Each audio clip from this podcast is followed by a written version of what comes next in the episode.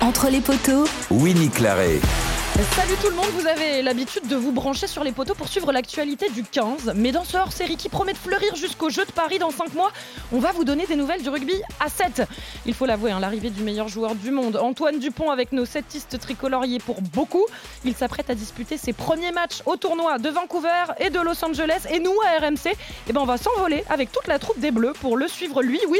Mais c'est aussi l'occasion de s'intéresser aux autres acteurs de cette discipline moins connus et pourtant si spectaculaires.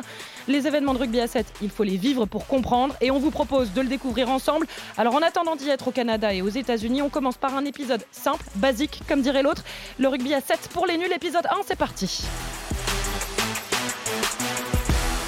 Salut Pierre Thévenet. Salut Winnie. Voilà salut notre tous. expert rugby Oh oui, à au moins. 7 qui est là, qui a chaussé les crampons parce que oui, tu vas nous faire vivre ces premiers épisodes euh, pour euh, nous expliquer bah, le B à bas du rugby à 7.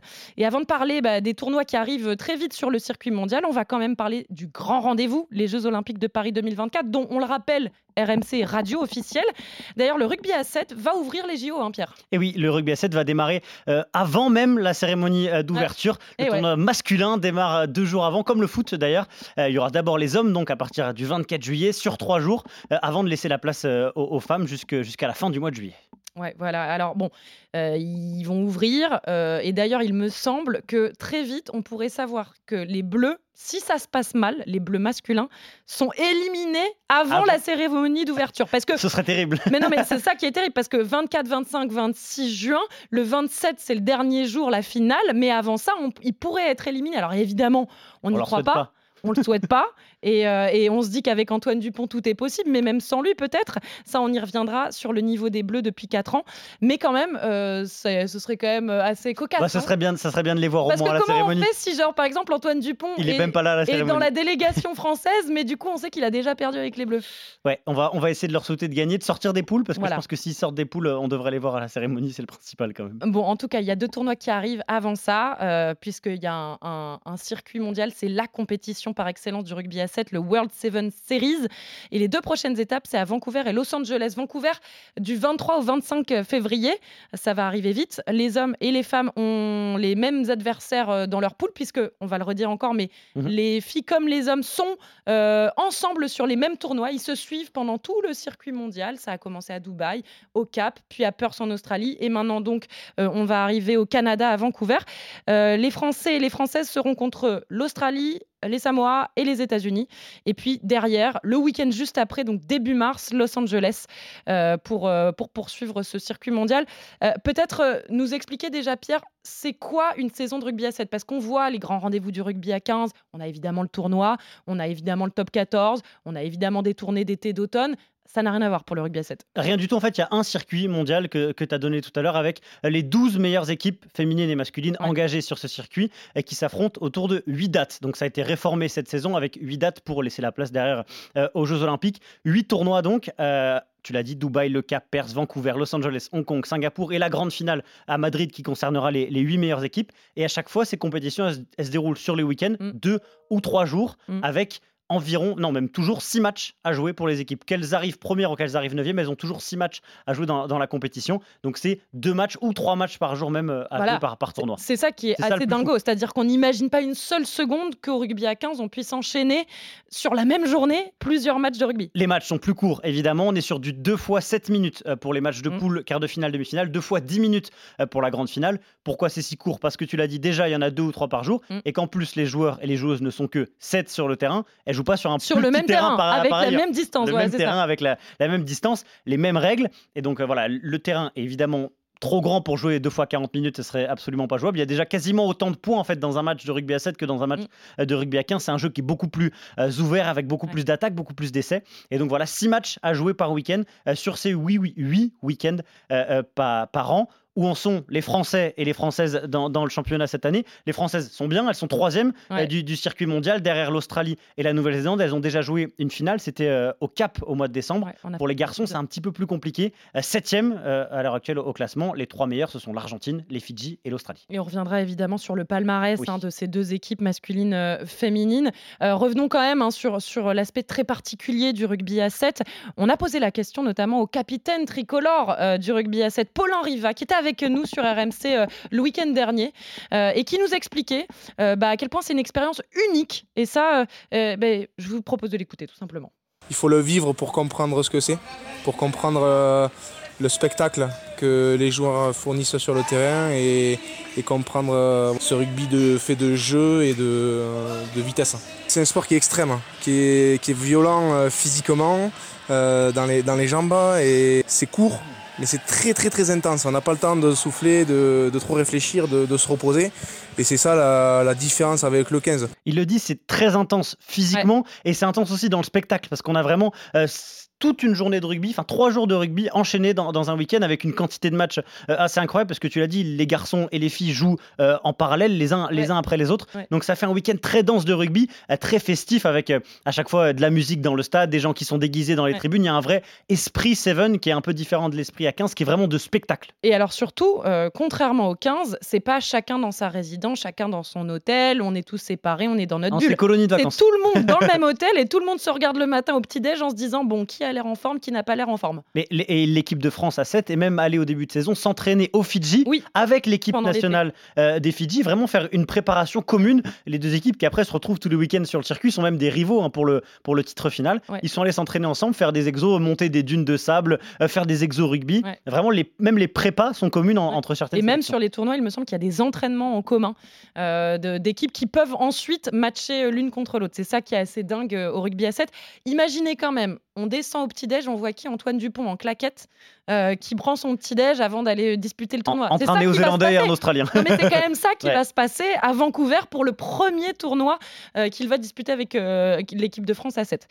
Drôle d'histoire quand même que ce rugby à 7, pas que pour l'aspect spectaculaire, pour les événements hors normes qu'il y a sur le circuit mondial, aussi parce que le, rugby à 7, il n'est pas arrivé par hasard au JO, Pierre, parce qu'avant ça, c'était pas le rugby à 7, c'était bien le rugby à 15. Oui, oui, il a été olympique, mais il y a très très longtemps. Le rugby à 15, c'était un sport olympique au tout début du XXe siècle, en 1900, 1908, 1920 et 1924. Quatre Olympiades avec le rugby à 15. et c'est à Paris, justement, en 1924, que le 15 a fait sa dernière apparition. Les Bleus étaient en finale face aux 15 américains. Une finale perdue et surtout particulièrement violente qui avait été entrecoupée de nombreuses bagarres avec un envahissement de terrain à la fin. Pour vous dire à quel point c'était violent, Alan Henry Meur, citoyen américain mais international français, avait dit après le match cette phrase assez incroyable c'est ce qu'on peut faire de mieux sans couteau ni revolver. Donc c'était un petit peu trop violent. Ça pose le décor. Ça pose le décor exactement. Trop violent pour les Jeux Olympiques. Résultat, euh, Coubertin retire le rugby mm. euh, des Jeux et il faudra attendre 92 ans et les Jeux de Rio en 2016 pour voir le retour du rugby, mais cette fois-ci sous la forme euh, du, Seven. Alors justement, depuis, depuis 2016, où on en est? Parce que voilà, il y a un palmarès olympique il faut dire qu'il est quand même maigre. Si on prend déjà les bleus masculins, c'est-à-dire euh, la nouvelle équipe d'Antoine Dupont, euh, pour l'instant, bah, il n'y a aucune médaille olympique, hein, Pierre? Non, aucune médaille olympique. Septième euh, à Rio en 2016. Et ils n'ont pas participé à Tokyo en 2021. Ils avaient été éliminés dans le tournoi qualificatif face à l'Angleterre. On n'avait pas eu donc l'équipe de France masculine. On n'avait eu que l'équipe de France féminine. Ils ont déjà gagné une étape d'un tournoi, euh, mais il faut remonter à 2005. C'était un tournoi organisé à Jambouin face aux Fidji. Euh, depuis, ils sont passés proches, notamment l'année dernière. Ils finissent quatrième mondiaux, donc ça va mieux euh, pour cette équipe de France, mais avec une finale et deux troisième places notamment. mais jamais, jamais ils n'ont remporté une médaille olympique et un seul titre, tu l'as dit, sur l'épreuve, sur le circuit mondial, c'était en 2005. Voilà, va falloir quand même s'acclimater parce qu'effectivement, entre les différentes compétitions qu'on ne connaît pas forcément quand on est fan du 15, il y a bien donc d'un côté les JO depuis 2016, euh, tous les 4 ans. Et sinon, ce qui rythme les saisons du rugby à 7, tu l'expliquais, c'est ce World Seven Series. Et rien que ça, c'est déjà énorme d'aller glaner une médaille d'or sur un tournoi. Euh, pour l'instant, euh, les hommes, en tout cas ces bleus-là, ne l'ont jamais récemment, fait. ils l'ont pas fait parce que c'était il y a 20 ans. On voilà. peut pas, peut pas dire que l'équipe de France Aucun de ces bleus-là ne l'a connu, effectivement. Et donc, c'est la priorité. Avant, évidemment, les Jeux de Paris, ce serait bien d'avoir une médaille d'or autour du cou pour cette saison. Les filles aussi, elles, pour le coup, elles ont une médaille autour du cou. Ah mais clairement, les femmes, et on l'entendra euh, dans, le prochain épisode euh, avec Caroline Drouin en invité, euh, les femmes sont le porte-étendard du rugby à 7. Elles ont terminé deuxième lors des Jeux de Tokyo, médaille d'argent. Elles avaient fait sixième à Rio. Elles, elles n'ont jamais remporté d'étape du circuit mondial euh, non plus, même si les hommes, on l'a dit, c'était en, 2005. Mm. Elles ont fait trois finales, 2018 et deux en 2023. La dernière, c'était au Cap euh, en décembre dernier, c'est tout récent. Elles sont troisième mondiale, donc elles font vraiment partie mm. des toutes meilleures nations mondiales, mais elles ont besoin de, cette petite victoire dans, une, dans, une, étape du circuit mondial pour vraiment prendre la confiance euh, avant d'arriver au jeu. Elles qui ont buté en finale à Tokyo des Jeux Olympiques face à la Nouvelle-Zélande, au même titre qu'elles ont buté trois fois pour leurs trois seules finale en tournoi World Seven Series face aux Néo-Zélandaises. Donc décidément, attention, on, a, on les a en ligne de mire. Évidemment, il n'y a pas que, pas que les Néo-Zélandaises. Si on fait un petit point sur les nations, euh, on va dire qui dominent le rugby à 7, chez les hommes, on est d'accord Pierre, il y a les Fidjiens, double champion olympique en titre. On a euh, les Sud-Africains, les Néo-Zélandais, on a quasiment les, mêmes que dans le rugby à 15 en fait. Finalement, les Fidjiens, tu l'as dit, c'est la nation historique du rugby à 7. Il y a une vraie culture du 7 euh, aux Fidjiens. Au Fidji, ils sont double champions olympiques en titre. Ils ont un petit peu plus de mal en général sur les saisons régulières. Euh, cette saison, ils sont deuxième au classement mondial, derrière l'Argentine, qui est vraiment la nation montante, hein. qui, a, remporté le, dernier tournoi. Il y a l'Australie, tu l'as dit également. Il y a la Nouvelle-Zélande. Il y avait les États-Unis qui ont un peu plus de mal ces derniers temps. Voilà, en fait, les nations de l'hémisphère sud, les nations du Super Rugby, ce sont elles qui euh, dominent largement le, circuit mondial. Peut-être justement parce qu'au Super Rugby comme au rugby à 7, il y a plus d'espace, il y a plus de mouvements, il y a plus de courses, il y a plus de fulgurance. Donc effectivement, et chez les filles, euh, là aussi, Australie, Nouvelle-Zélande sont les deux nations euh, qui dominent le, classement. La France est troisième. Et attention, l'Irlande, qui vient de débarquer euh, dans les premières places du circuit, qui a remporté la dernière étape à Perth. C'était face à l'Australie en finale. Les Bleus avaient terminé sixième. Bon, alors, il y a les équipes et puis il y a les joueurs. parmi ces joueurs, bah, il y a beaucoup de tauliers méconnus Mhm. Et puis il y a eu quelques stars qui ont quand même fait forte impression parce qu'on les a connus surtout au 15. Parce qu'en fait, finalement, c'est ça, Pierre. C'est qu'on a d'un côté des grandes stars du, 15 euh, qui sont à peu près les seules stars qu'on connaît euh, au rugby à 7, et puis de l'autre, des gens qui ont roulé leur boss au rugby à 7, qui sont des vrais tauliers de leurs équipes, mais que personne ne connaît, euh, en tout cas pour le grand public. Ouais, tu l'as dit, ce ne sont pas les stars qui font tenir les Bleus. Hein. Finalement, il y, a, vraiment des tauliers qui sont consacrés uniquement au 7. On pense à Terry Bourawa, qui était le leader de l'équipe de France entre 2010 et 2021, qui était un des tout meilleurs euh, joueurs du circuit mondial, mm. euh, qui est le meilleur marqueur, recordman de points en bleu. Aujourd'hui, on peut penser au capitaine Paulin Riva qu'on a entendu tout à l'heure, au recordman de sélection Stephen Parez, à Jonathan Logel, William Iragua. Ce sont des joueurs qui ont été formés à 15 au mm. départ, qui ne se sont pas imposés à 15 dans leur club et qui sont ensuite consacrés euh, entièrement au, au Seven.